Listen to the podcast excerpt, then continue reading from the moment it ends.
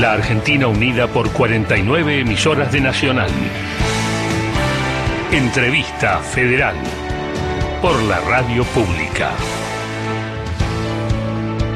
Muy buenos días, muchísimas gracias Fernando Pedernera, Andrea Valdivieso en el estudio central de AM870 en Maipú 555. Mi nombre es Martín Bibiloni y a través de una plataforma digital conectado con periodistas de la radio pública en diferentes partes de la República Argentina, nos reunimos para llevar a cabo esta entrevista federal que tiene hoy el honor de recibir al presidente de la empresa de bandera Aerolíneas Argentinas.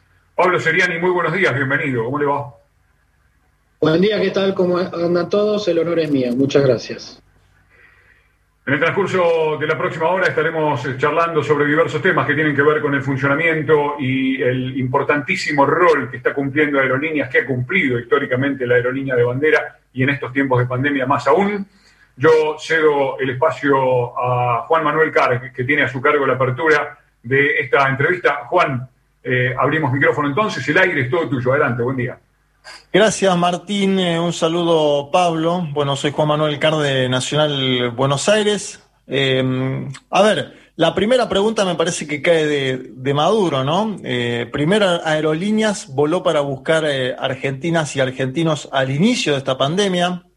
luego, cuando todavía no estaba la vacuna, trajo insumos médicos, precisamente o principalmente, digo, desde China y ahora está trayendo vacunas, ¿no? Directamente vacunas desde Moscú, desde Beijing. Las vacunas son además el principal elemento para hacerle frente al COVID-19.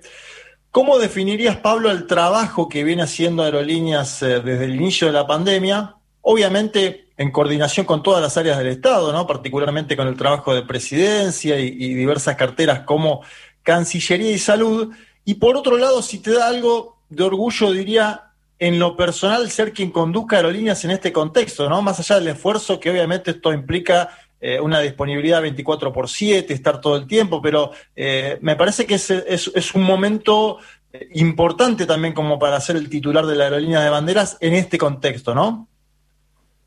Sí, bueno, el orgullo siempre, ¿no? O sea, en cualquier situación, estar conduciendo para aerolíneas argentinas para nosotros siempre es un orgullo, aún en condiciones normales, este, siempre el, rol que juega la aerolínea de bandera eh, en, la conectividad del país y el servicio público que se le da al país es un servicio fundamental, con, lo cual este, siempre lo vivimos con mucho, con mucho orgullo. Yo, todo el equipo de, colaboradores nuestros y también todos los trabajadores.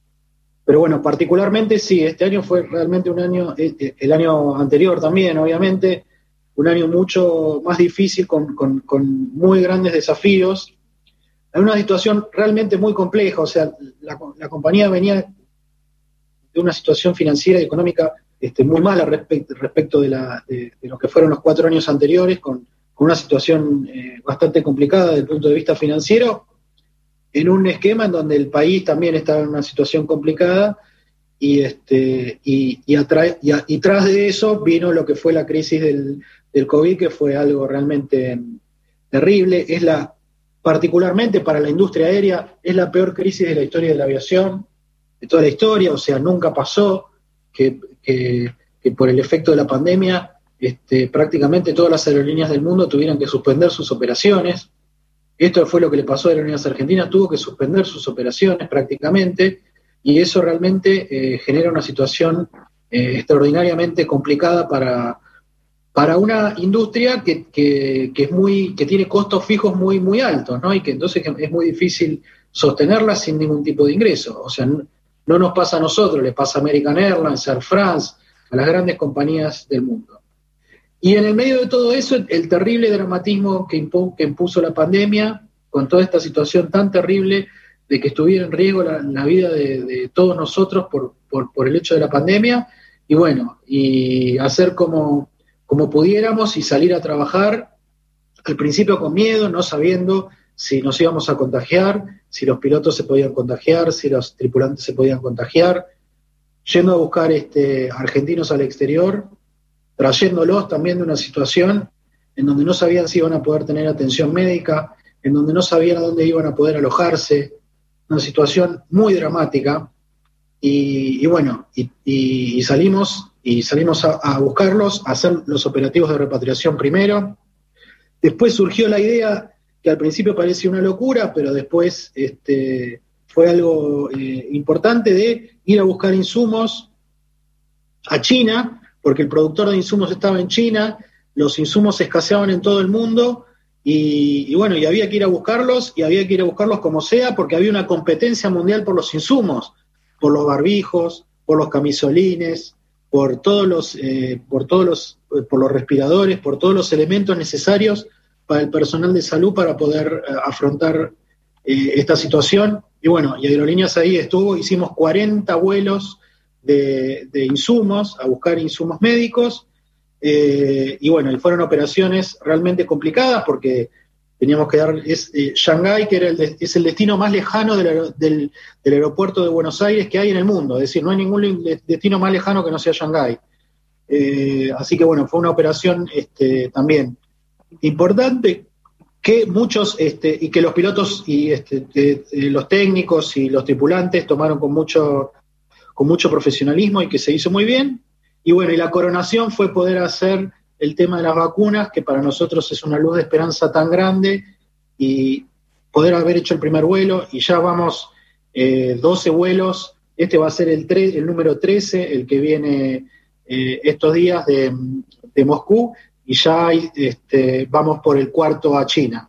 Así que bueno, y vamos a seguir haciendo estos vuelos todo, todo el año. Así que nada, una situación extremadamente compleja, este, pero bueno, con muchos desafíos y con la satisfacción de estar a la altura de las circunstancias y poder hacer un montón de cosas y de bueno y de tratar de usar la inventiva como para poder eh, ir eh, tratando de, atacar los distintos problemas que van surgiendo de la mejor manera posible y siempre dispuestos a, estar al servicio del, del, país y de la, y de la sociedad.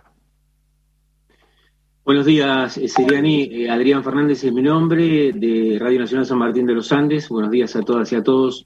Eh, iba a preguntarle por qué expectativas hay desde el punto de vista de comerciales para la Patagonia Argentina, pero quiero retomar algo que usted mencionaba recién. decía usted, es la peor crisis de la industria aerocomercial de la historia. ¿Cómo trabaja Argentina, cómo, cómo se piensa Aerolíneas Argentinas en un futuro inmediato, a mediano plazo, desde el punto de vista de las unidades de negocio? Bueno, una de las cosas que, hicimos fue tratar de eh, empezar a pensar en las unidades de negocio que esta nueva situación nos iba a generar. Es decir, eh, aerolíneas, una aerolínea que iba a tener que dar servicios transportando menos pasajeros, ¿sí? Porque esto es básicamente lo que, lo que ocurrió, que es que con la pandemia se redujo fuertemente el tráfico de pasajeros, porque se redujo la movilidad. Y bueno, y eso generó distintas cuestiones. Por un lado, eh, fundamentalmente, esto no solamente en aerolíneas, sino en todo el mundo, el tema del tráfico de cargas, ¿sí? que nosotros ahora prácticamente lo tenemos todo abocado a la cuestión sanitaria, pero también estuvimos haciendo operaciones de carga con usando los aviones de pasajeros como si fueran cargueros, digamos, ¿sí? llevando solamente carga, eh, justamente porque al no haber aviones de pasajeros no hay bodega disponible para, para la carga aérea, con lo cual una de las cosas que empezamos a desarrollar fuertemente es eh, la unidad de negocio de carga, ya desde el año pasado que estamos trabajando en ese sentido. Y después la otra cosa que estamos eh, trabajando fuertemente es tratar de reactivar y poner en valor todo lo que son los servicios a terceros de mantenimiento. Aerolíneas tiene eh, una, una, tradición muy fuerte en lo que es mantenimiento, tiene una capacidad, un know-how muy grande en lo que es mantenimiento de aeronaves y e instalaciones enormes en Ezeiza como para poder este, realmente dar un servicio en la región eh, de calidad y de excelencia y poder competir de igual a igual con cualquiera en la región en lo que es servicios de mantenimiento. Así que estamos fuertemente trabajando eh, en eso. Con respecto al tráfico en la Patagonia, el tráfico en la Patagonia es un el tráfico en general doméstico con la pandemia empezó a ser muy importante. ¿Por qué? Porque la gente al tener miedo a viajar al exterior, al tener mayores restricciones también para viajar al exterior por el efecto de la pandemia, se abocó fundamentalmente a viajar al interior del país, a hacer, y eso hizo reflotar fuertemente el, tráfico doméstico, con lo cual lo, tanto lo que vimos en la temporada de verano como lo que vimos en general en las distintas promociones, como fue el hot sale en su momento, eh, en la demanda por el, por el tráfico doméstico, por la Patagonia, por los vuelos al sur, eh, realmente se, se, incrementó en la estrella, digamos, de, de lo que es este, la red de vuelos de, aerolíneas y está funcionando muy bien. lamentablemente con este nuevo rebrote y las nuevas restricciones que hay, ahora está, digamos, amesetándose un poco, porque bueno, porque la gente tiene un poco más de miedo de, moverse por todas las cosas que están, que están ocurriendo, este, pero entendemos que eh, eh, mediante la vacuna, mediante el, poder reflotar este, todo ese tráfico a partir de justamente de tener un, programa de vacunación más, más avanzado, eh, vamos a tener un repunte muy fuerte de todo lo que es el tráfico doméstico y obviamente lo que es el sur y la Patagonia. Eh, un gusto saludarlo, Seriani. Eh, un placer enorme poder compartir este, esta entrevista desde Paraná, Entre Ríos. Soy Cintia Campos del ET14 y mi pregunta va orientada a qué pasa con aquellos vuelos que no se han podido realizar, con los paquetes turísticos que ya estaban vendidos y que no se pueden llevar a cabo. ¿Cómo hace la gente que ya pagó esos servicios? ¿Cómo los puede reprogramar? Y si eso tendría un costo y si hay un plazo para poder hacerlo. Sí, el, no, el gusto es mío y bueno, eh, eh, lo que tenemos es una política de, tarifas flexibles, ¿sí? Lo que en, generalmente lo que no tiene costo es cuando se trata al mismo destino o eh, y en la misma temporada. Cuando se trata del mismo destino y en la misma temporada, lo va a poder este, reemplazar sin ningún tipo de penalidad. Eh, y si no, tendrá alguna diferencia de tarifa, obviamente, si es algún otro destino o si hay eh, algún eh, cambio de temporada.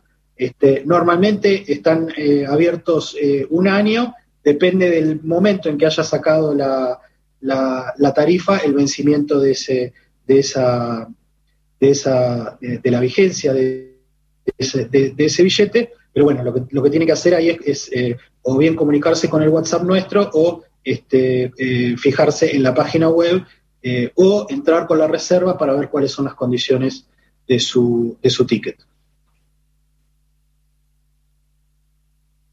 Muy bien, estamos en la entrevista federal, estamos conversando con el presidente de Aerolíneas Argentinas, Pablo Seriani, le propongo viajar nuevamente al sur del país. En Comodoro Rivadavia está Lidia Cocha. Lidia, te escuchamos, adelante.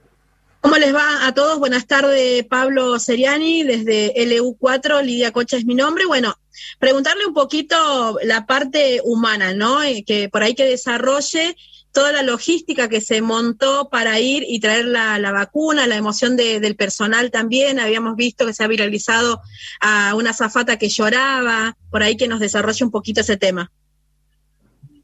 ¿Qué tal, Lidia? Sí, la verdad que eh, todo es muy emocionante. Es, es a veces eh, uno no lo dimensiona por la cantidad de, bueno, por la cantidad de trabajo y de una aerolínea normalmente eh, transcurre sus actividades como si estuviera volando a una velocidad altísima, digamos, ¿no? Entonces permanentemente la vorágine uno no le deja pensar y ver qué es lo que está pasando, pero eh, obviamente todas estas situaciones y todas estas operaciones que hizo la compañía eh, calaron muy hondo y este y, bueno y, y generan un efecto emotivo muy fuerte en toda la en todas las en, todos los trabajadores y los trabajadores. Y bueno y que han, que han asumido la tarea con mucha responsabilidad eh, muchas veces con incertidumbre acerca de este, cuáles eran las condiciones en las que se estaba trabajando porque ninguno de nosotros sabíamos este, bien cómo, cómo evolucionaba eh, esta pandemia y cuáles eran las medidas que, si bien íbamos adoptando protocolos, esos mismos protocolos después fueron cambiando, porque fuimos aprendiendo sobre la marcha acerca de cómo defendernos eh, del virus, pero bueno, en general la gente con mucho ánimo eh, y mucha, con la moral muy alta para, para, ponerse a trabajar, porque realmente lo que nos golpeó mucho a nosotros también fue dejar de operar, o sea, el hecho de, que, de tener las operaciones suspendidas, de no poder volar, hace que anímicamente nos pegue. Por ejemplo, yo trabajo en Aeroparque, que Aeroparque además estuvo cerrado, pero es un lugar que es una ebullición de gente permanente. Y estuvo, y estuvo muchos, muchos meses vacíos. Y eso también es algo que, nos golpea emocionalmente. Entonces, poder sentirnos útil, poder llevar adelante la actividad, es algo que eh, todos lo tomamos eh, realmente con mucha, con mucha alegría y así pasa también con, todos los trabajadores. Pablo, ¿qué tal? Buen día. Marcelo del de Radio Nacional El Calafate. Quería consultarle si en esta próxima etapa, digamos, de, lo que tenemos todavía de pandemia, se va a seguir con el mismo sistema que las provincias o los gobernadores van a ser los que soliciten vuelos, por ejemplo, para que lleguen aquí al Calafate. ¿Esto va a ser eh, de esta misma manera? ¿Hay planteado alguna otra estrategia, fundamentalmente en vista de que, bueno, si bien acá en Calafate se empieza a cortar la temporada, pero bueno, hay una proyección para la próxima temporada, un poco por ahí apunta la, consulta.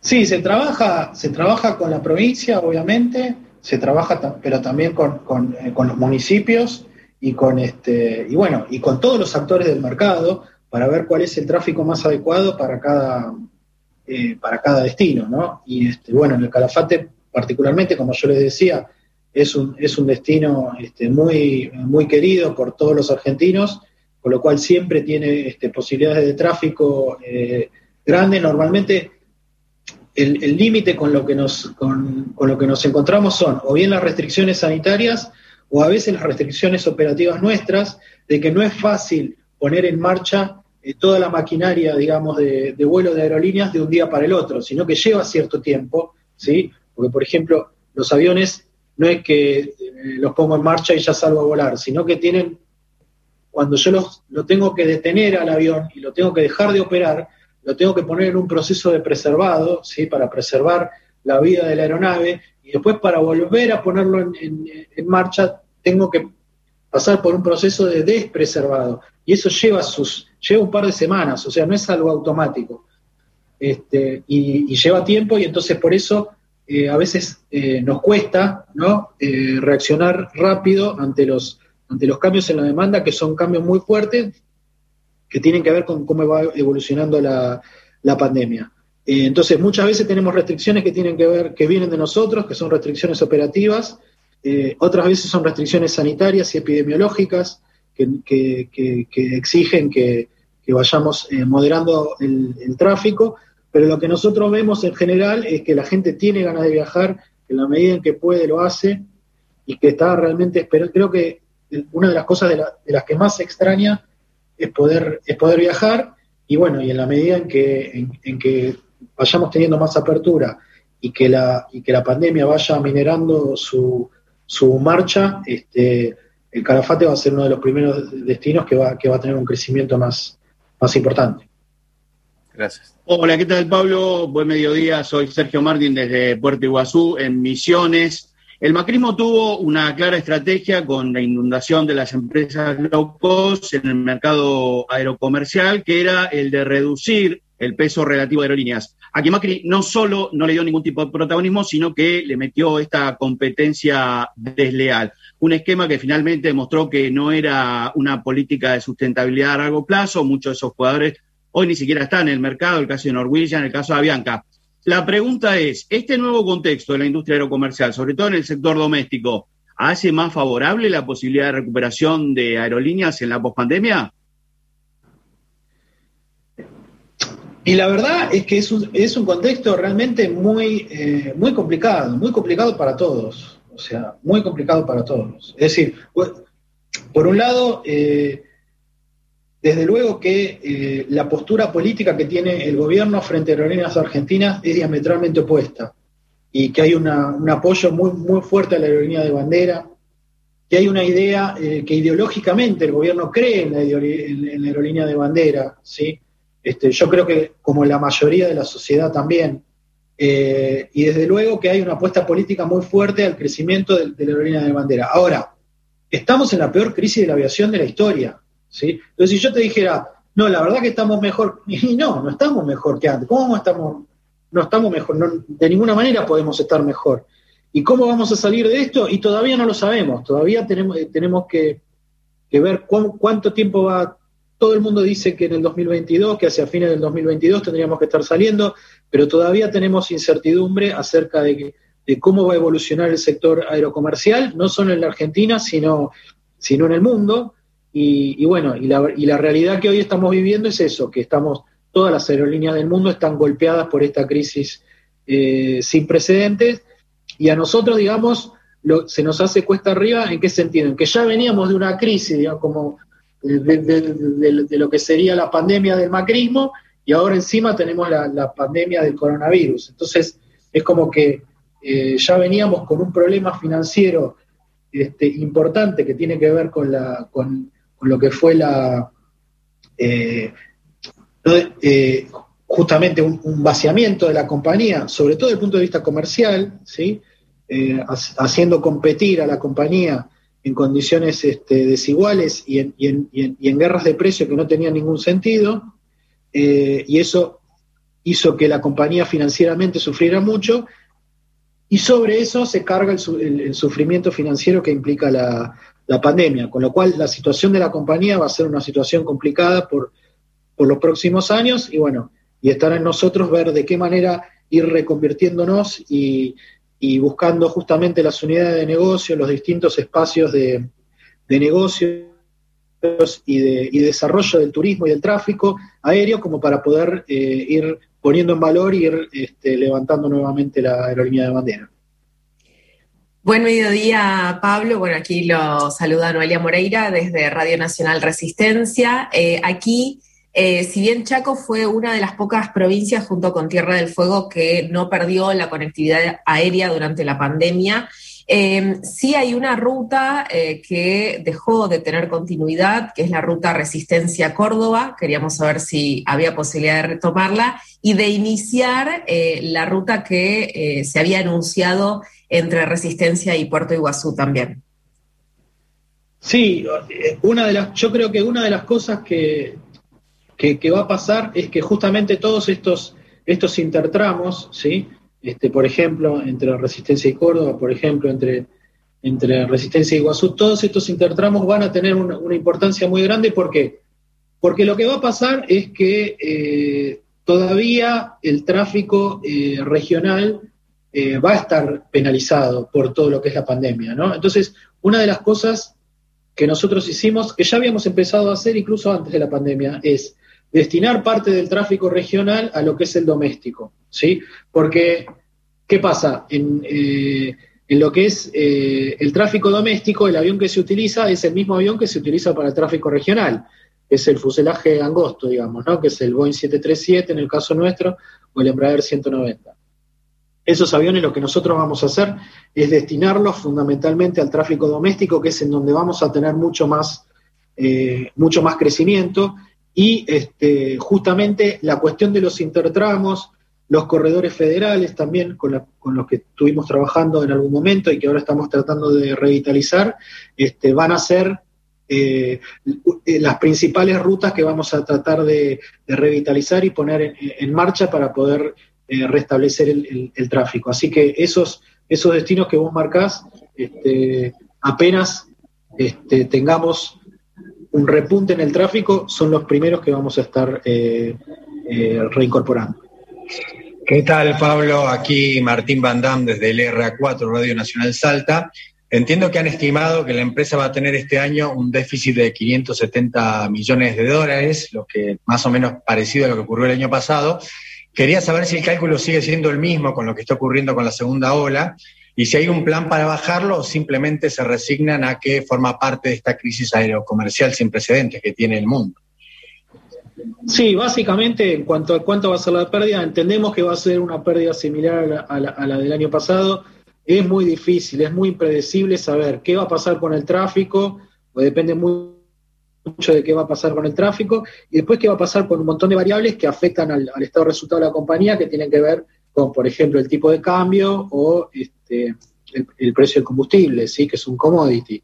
Entonces, todas esas cuestiones después tienen mucha influencia en, cuáles son los, números de la compañía. Entendemos nosotros que va a ser un número similar al del, año pasado. Eh, seguimos manteniendo esa, eh, esa previsión y lo que estamos haciendo es no, estamos permanentemente, ya desde el año pasado, trabajamos con lo que fue la fusión de la compañía para para abaratar costos y para mejorar la, pero también para mejorar la performance y la, y la capacidad de maniobra y de operación de la compañía. y permanentemente estamos buscando justamente la cuestión de las unidades de negocios para generar nuevos ingresos y nuevas fuentes de ingresos que permitan bajar ese déficit y también todas las medidas de ahorro que podamos llevar adelante. las, permanentemente estamos trabajando, innovando en esa, esa cuestión como para ir bajando todo lo posible lo que es el, gasto y poder hacer, eh, poder tener la mayor capacidad de maniobra justamente para poder atender la flota y para poder este, realizar las operaciones y no tener eh, una restricción eh, financiera que te impide también después tener capacidad de maniobra a la hora de realizar las mismas operaciones. Pablo, buen día desde Córdoba. Bueno, sin lugar a dudas, eh, lo inédito de esta situación también marcará un hito en esta compañía, un hito más para nuestra compañía eh, de, bandera. Eh, quería preguntarle cómo se encontraron al momento de tener que diseñar todo esto que significa el traslado de las vacunas, vuelos tan largos, semejante logística, de qué manera eh, ustedes imaginaron esta situación que era absolutamente nueva. Y, por segundo también, eh, ¿cuánto significa en beneficio económico contar hoy con aerolíneas argentinas? ¿Cuánto nos hubiera costado de no tener aerolíneas eh, para todo esto que está ocurriendo? Bueno, por supuesto que es algo totalmente nuevo lo de las vacunas, no solamente nuevo para nosotros, nuevo incluso para los fabricantes de vacunas. Es decir, nosotros íbamos y hablábamos con los laboratorios y le decíamos, bueno, ¿y cómo hacemos? ¿Cómo tenemos que hacer? Y no sé, yo tampoco sé, porque es la primera vez también que estamos mandando esta vacuna. Entonces todo fue, eh, todo fue algo que tuve, un proceso creativo y un proceso de ver cómo hacer para poder llevar adelante la, eh, operación de logística, este, que muchos este, eh, se lo toman a, la chacota y nos dicen que es una pavada traer vacunas, la verdad que no es una pavada, es bastante complicado, sobre todo por lo que tiene que ver con la cadena de frío, ¿sí? Entonces, bueno, nada, los laboratorios también, era la, eran vacunas, era una vacuna que desarrollaron en un año y ahora le dijimos, bueno, ahora lo tenemos que llevar de acá al otro lado del continente, ¿cómo se hace? Y bueno, y ellos también tuvieron que empezar a ver cómo se hacía, qué protocolos había que usar para poder, para poder garantizar la cadena de frío, cómo garantizar, porque es responsabilidad del laboratorio garantizar la cadena de frío, porque es responsabilidad del laboratorio garantizar la calidad de la vacuna y la, efectividad de la vacuna. Así que fue un trabajo muy fuerte con los, eh, con los laboratorios, con toda, la, con toda la industria aeronáutica que también se puso al servicio de eh, buscar la mejor tecnología eh, y la mejor manera como para poder hacer estas eh, operaciones de logística y, bueno, y realmente trabajamos con, este, con empresas de primer nivel eh, de logística internacional y con los laboratorios y pudimos trabajar a contrarreloj este, día y noche, eh, noche sin dormir, viendo de qué manera hacerlo de la, de, la, de la manera más eficiente posible. Y bueno, y pudimos hacer todos estos vuelos, realmente fuimos ganando mucho, un montón de experiencia y pudimos hacer estos vuelos eh, sin, este, sin mayores inconvenientes, trayendo vacunas eh, del otro lado del mundo. Por un lado la rusa, que tenía su propia tecnología, sus propias complicaciones, porque era menos 18 grados Celsius y, exigía un tipo de operación, y por otro lado la China, que era otro laboratorio, que tenía otro tipo, otros niveles de exigencia y otro tipo de tecnología, y bueno, nos pudimos adaptar bien a los dos tipos de tecnología y Muchas veces, por ejemplo, teníamos demoras o no sabíamos cuándo íbamos a venir o no sabíamos cuándo el, avión salía o en qué momento eh, iba a llegar y tenía que ver con todos estos, todas estas cuestiones que eran preparativos de último momento que teníamos que ir resolviendo sobre la marcha, tanto nosotros como los laboratorios, para poder hacer la operación de la manera más segura posible.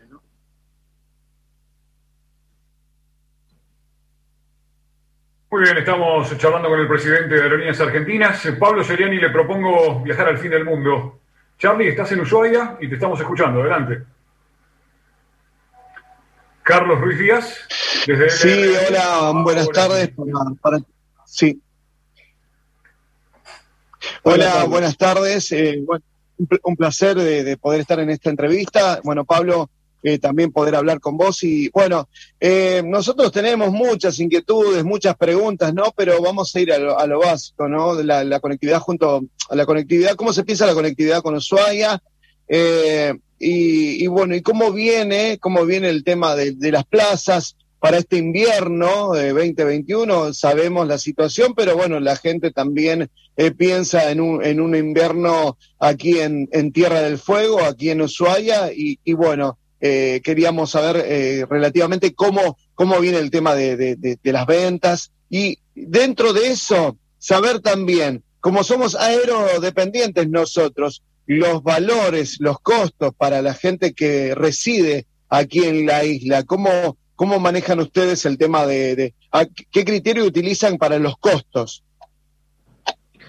Bueno, básicamente en Ushuaia, bueno, ahora, ahora estamos teniendo 10 eh, eh, eh, vuelos semanales en, esta, en, lo que es abril, en lo que es mayo vamos a pasar a 14, ¿sí? Y en función, bueno, de cómo vayamos evolucionando, iremos agregando en, lo posible. También Ushuaia es una, es una de nuestras estrellas turísticas, digamos, es, la que, es uno de los destinos que más eh, más eh, demandados por, por, nuestros pasajeros, con lo cual todo lo que podamos hacer lo vamos a, poner en marcha y bueno, y va a depender un poquito lo que les contaba antes, de, nuestras capacidades operativas este, y también eh, de, nuestra capacidad de reacción y también de la situación sanitaria y de cómo vaya evolucionando la, la pandemia. Y después lo que tiene que ver con pero le tenemos mucha fe, obviamente, a todos los destinos del sur y, Ushuaia particularmente eh, es uno de nuestros destinos más queridos porque le, tenemos, es un destino que no falla nunca y, que, al que le tenemos mucha, mucha fe. Y, y, con el tema de las tarifas es un tema porque justamente las tarifas se fijan, o los precios, digamos, de los tickets se fijan en forma automática. Eh, como ustedes saben, eh, los tickets tienen todos precios distintos, porque según en qué momento uno lo saque, eh, qué, momento, eh, qué, día de la semana lo saque, puede tener un, precio distinto y bueno, es así como funciona la, la, industria. Lo que, lo que estamos haciendo es, estamos llevando un proceso de eh, simplificar, digamos, el esquema tarifario. Realmente el esquema tarifario, y no es por cargar las tintas, pero digamos, el esquema de tarifas que, que heredamos de la gestión anterior era bastante caótico. Tenía una cantidad de tarifas infernal, muy difícil de, controlar, y todo se hace por sistema. Entonces, no, es tan fácil, no es que yo puedo agarrar, remarcar un precio y cambio el precio de un, día para el otro, sino que para cambiar las tarifas tengo que cambiar todo el sistema de ventas. Entonces, es un proceso bastante engorroso, y es más engorroso sobre todo por el hecho de la cantidad de tarifas ¿sí? con las que nos encontramos. Entonces, uno de los trabajos que estamos haciendo ahora es simplificar las tarifas, ¿sí? tener una menor cantidad de tarifas para que sea más sencillo el, sistema eh, y, este, y hacerlas un poco más uniformes, es decir, que, no se nos dispare tanto la tarifa cuando se llega cerca de la, de la fecha, ¿sí? y tener un esquema de tarifas eh, más compacto para que sea más entendible para los pasajeros y que esté más en proporción eh, con, los tramos que se vuelan, porque también teníamos mucha disparidad. Según qué tramo se volaba, podíamos, podías tener tarifas que a lo mejor no eran proporcionales. Entonces estamos ahora tratando de hacerlo más sencillo, de respetar la, proporcionalidad y de evitar que haya esas disparadas de tarifa de último momento tan, tan grandes como las que estábamos eh, teniendo. El sistema este ya lo, lo tenemos bastante avanzado y bueno, y después les dando más detalles de cómo, de cómo va a funcionar, pero de cómo va a funcionar funciona igual, pero de, cuáles van a ser las características que va a tener. Muchas gracias. Pablo, buenos días. Luciana Luchini de Radio Nacional Santiago del Estero los saluda. Bueno, un poquito mis compañeros han paseado por, todos los temas, ¿no? Eh, creo que esta, campaña de vacunación que, se está haciendo en la Argentina es, es, una de las más importantes de la, de la historia y es un poco como lo que usted decía, es absolutamente nuevo eh, para todos, sobre todo al principio, porque nadie sabía nada. Eh, me gustaría saber acerca de la logística. Las vacunas llegan a Buenos Aires y ahí cómo empieza la distribución a las provincias cómo se las recibe en cada una de las, de las provincias, ¿Cómo, cómo, es esa logística en el interior del país. Bueno, básicamente eh, la, logística, tenemos dos, dos, vacunas fundamentalmente, no, tres, bueno, tres vacunas que, con las que estamos trabajando, que son la Covishield, que es la de eh, AstraZeneca, eh, alguna de AstraZeneca que vino por el mecanismo COVAX, después tenemos la Sinopharm y la, y la Sputnik. La Sputnik tiene esta característica que es que es menos 18 grados Celsius, con lo cual necesita una cantidad de, de hielo seco, digamos, mayor para poder transportarla a esas, a esas temperaturas. Dentro del avión no se utiliza hielo seco, pero básicamente lo que se hace es, se lleva eh, todas las vacunas a un centro de, acopio, ¿sí? Eh, que está, eh, creo que está en Avellaneda, o hay otros centros también, pero básicamente se lleva a un centro de acopio y de ahí se redistribuye, va en camiones del aeropuerto, bajan prácticamente bajan del avión al, camión, el camión ya viene, son camiones que ya vienen refrigerados para poder conservar ese frío. Eh, con eh, esos camiones se van a, los centros de acopio y ahí en los centros de acopio se fraccionan para las distintas eh, provincias y van hacia las distintas provincias en camiones o en algunos casos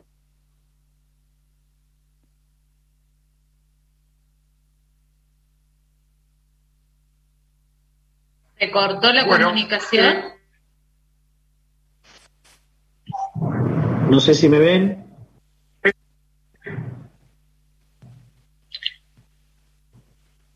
Sí, Ahora sí. Ahí estamos, ahí estamos. Pero básicamente es eso. del avión al camión, del camión al centro de acopio y del centro de acopio al centro de vacunación. Ese es básicamente el, operativo. Entonces, en dos o tres días están en los centros de vacunación. Bien, gracias. Muy bien, este, solucionado un pequeño inconveniente técnico, seguimos, estamos en la entrevista federal, estamos conversando con Pablo Seriani, el presidente de Aerolíneas Argentinas. Pablo, hace un ratito, este, ya voy a volver a Juan Manuel Carg, pero este, me, sugieren una consulta para hacerte y tiene que ver con algo que vos nombraste hace un ratito sobre el proceso que le demanda a la compañía este, poner a dormir, digámoslo entre comillas, un avión cuando sale de servicio y todo el proceso que luego hay que retomar cuando esa aeronave tiene que volver a, su funcionamiento normal. Este, detallabas un poquito esa mecánica y yo recordaba este, el proceso de incorporación de aviones que tuvo aerolíneas en los últimos años de la gestión de Cristina Fernández de Kirchner, proceso que por supuesto no ha tenido durante la época del macrismo. Y te pregunto rápidamente, ¿cuál es la flota hoy de aerolíneas argentinas? Bueno, hoy tenemos una flota de 79 aviones, ¿sí? Que se compone eh, fundamentalmente de 10 eh, Airbus 330-200, que son los, los aviones que hacen los, los vuelos de vacunas, los vuelos a Europa, los vuelos a Estados Unidos, ¿sí?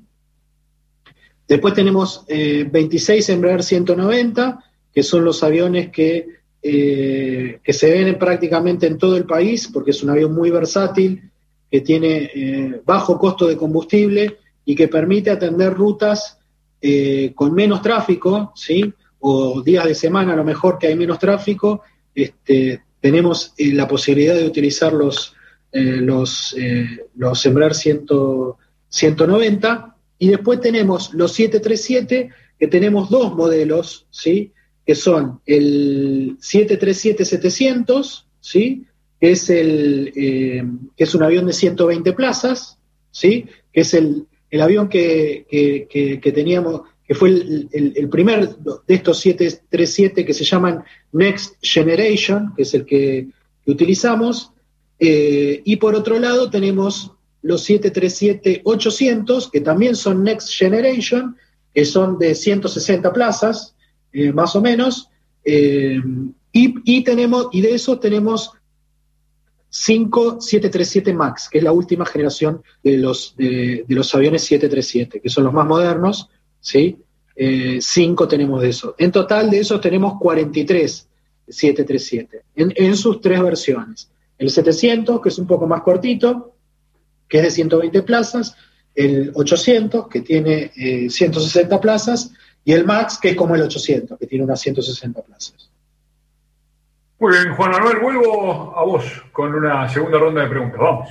Sí, Pablo, eh, Aerolíneas cumplió 70 años eh, en diciembre pasado, fue fundada por eh, Juan Domingo Perón en diciembre del 50, en el año 1990 fue privatizada, después obviamente la empresa se volvió a estatizar bajo el gobierno de Cristina Fernández de Kirchner, es decir, Aerolíneas pasó muchos embates y todavía ahí sigue, ¿no? Eh, y, sigue con la dinámica de la pandemia, involucrándose. Incluso me pasa que tengo amigos que viven afuera del, país y que cada vez que se suben un avión de aerolíneas para volver, ya se sienten en casa, ¿no? En el momento que pisan el avión, esto es algo simbólico muy importante.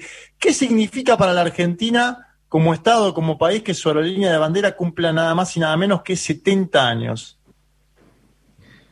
Y sí, es algo realmente, eh, nada, está dentro del, ADN nuestro, eh, de los argentinos en general, ¿no? Como decís vos, eh, la aerolínea de bandera, que efectivamente, para bien o para mal, cuando entras al avión de aerolíneas ya estás en, la Argentina, es así. Y, este, y, y bueno, y son 70 años, es muy importante porque demuestran una trayectoria muy sólida de la, de la compañía que no muchas aerolíneas en el mundo eh, la tienen. Todas las aerolíneas atraviesan muchas dificultades. Eh, la vida de una aerolínea es complicada en general en cualquier lugar del mundo. ¿Por qué? Porque, bueno, porque estamos sometidos a un montón de cuestiones.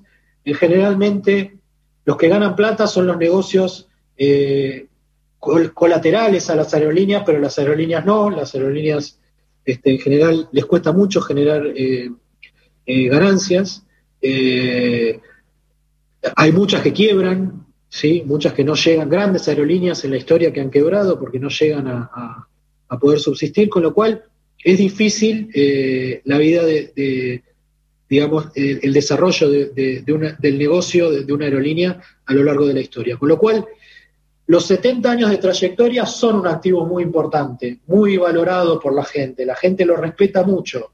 En general, el público respeta mucho que se trate justamente de, de una compañía que tiene 70 años de trayectoria.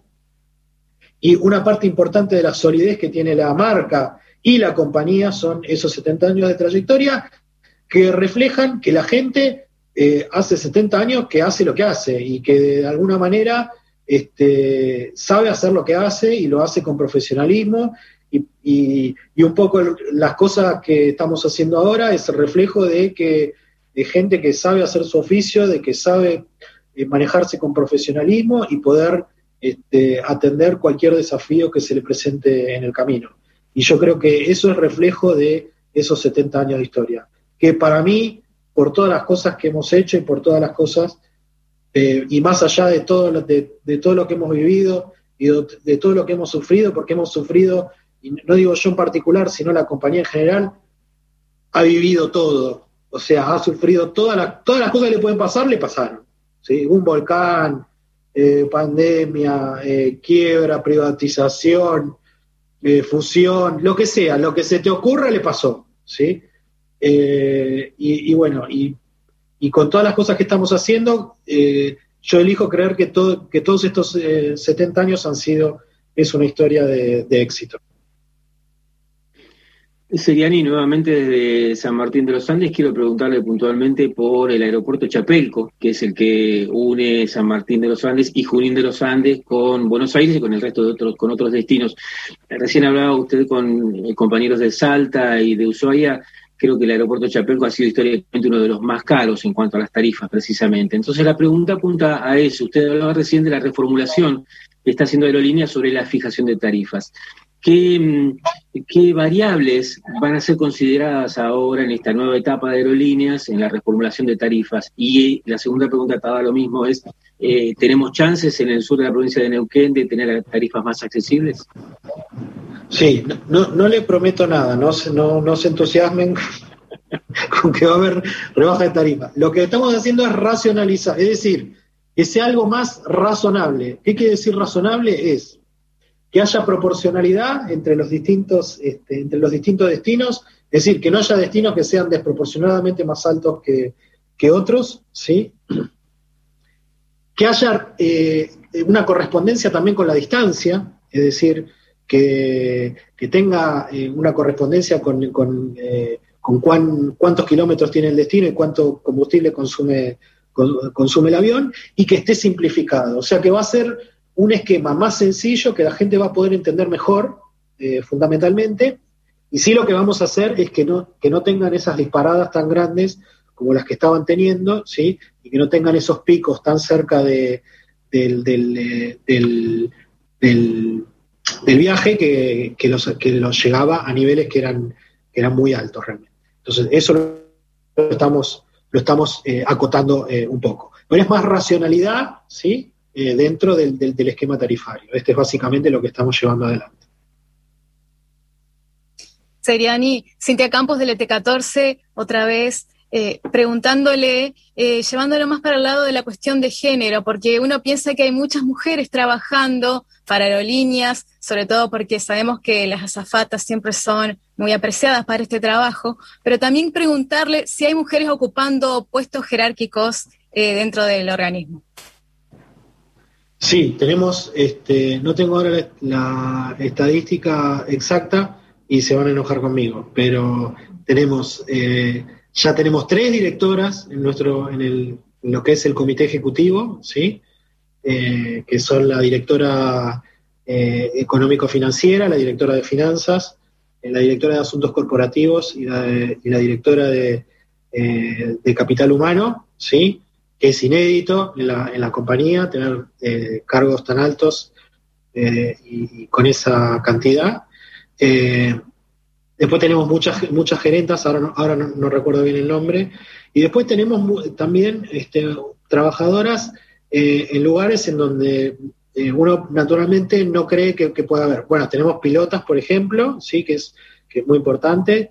Eh, pero tenemos, por ejemplo, también este, técnicas aeronáuticas, ¿sí? mecánicas que trabajan en, el área de, eh, son poquitas, no son muchas, pero bueno, cada vez son más, se van animando cada vez más. Eh, los, aeronáuticos normalmente viven en familias aeronáuticas, ¿sí? en donde eh, son generaciones y generaciones de, miembros de la familia que se dedican. Y bueno, y cada vez más las mujeres de esas familias aeronáuticas se animan a hacer trabajos que antes solamente hacían los hombres, así que estamos muy contentos por ello. Y bueno, lo, tenemos una coordinación de género donde atendemos las distintas necesidades que pueda haber y podemos y es un espacio de discusión y de, y de expresión en donde, en donde vamos trabajando las distintas cuestiones, vamos realizando distintas eh, actividades y este y bueno, invitamos cada vez a, más mujeres a, que se vayan sumando a, a, la actividad aeronáutica, que definitivamente no es una actividad solamente para hombres, aún en aquellos eh, eh, oficios o profesiones dentro del sector aeronáutico que tradicionalmente estaban reservadas para los hombres. Muchas gracias. Seriani, eh, bueno, Lidia Cocha, nuevamente de aquí de Comoro Rivadavia, de la provincia del Chubut, del EU4 Nacional Patagonia. Usted ya dijo sobre la incertidumbre que genera la pandemia en todo y, bueno, sobre todo en el negocio del tráfico aéreo. ¿Qué cosas o protocolos creen que quedarán a futuro de las actuales? Y el barbijo no sé cuándo lo vamos a dejar de usar, probablemente, eh,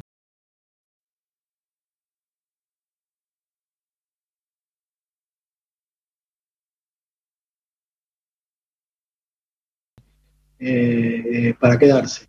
Eh, pero bueno, creo que la cuestión del distanciamiento va a, ser, va, el hecho de no tener aeropuertos tan atestados y de tener distanciamiento es algo que, vamos a tener que, que vamos a conservar para siempre. La cuestión de la ventilación, de tener mucho cuidado con la, con la ventilación a los efectos de tener ambientes eh, que no estén, que haya una circulación de aire que permita.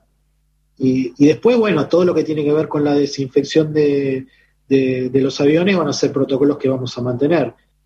Por ejemplo, nosotros tenemos un filtro de alta eficiencia, ¿sí? que se llama EPA, que es muy eficiente, valga la redundancia, y muy efectivo para poder eh, filtrar el virus y, evitar la, diseminación del virus en, el aire.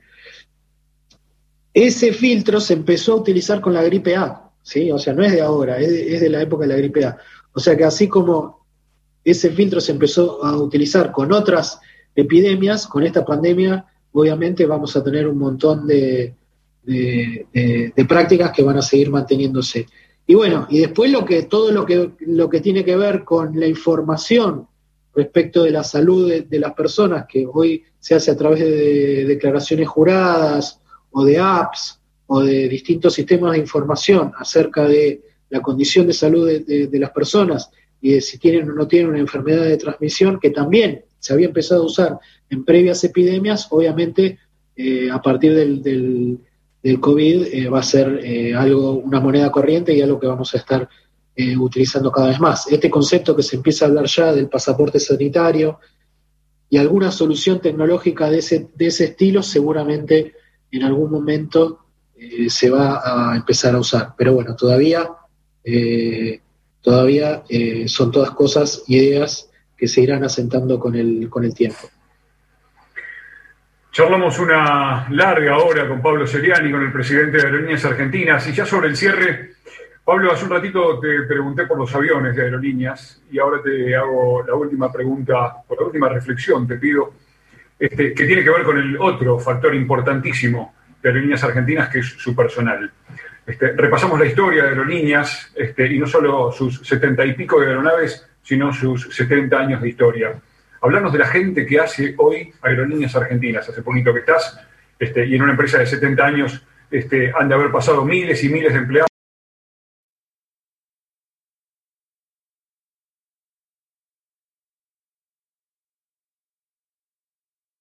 Son familias, ¿sí? son generaciones. A veces te encontrás eh, con dos, te puedes llegar a encontrar con tres generaciones de,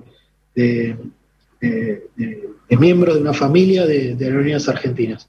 O sea que hay gente que realmente lleva, eh, lleva grabado en su, en su ADN, en su piel, eh, muchos lo llevan tatuado de verdad, digamos, este, la, insignia de, aerolíneas argentinas.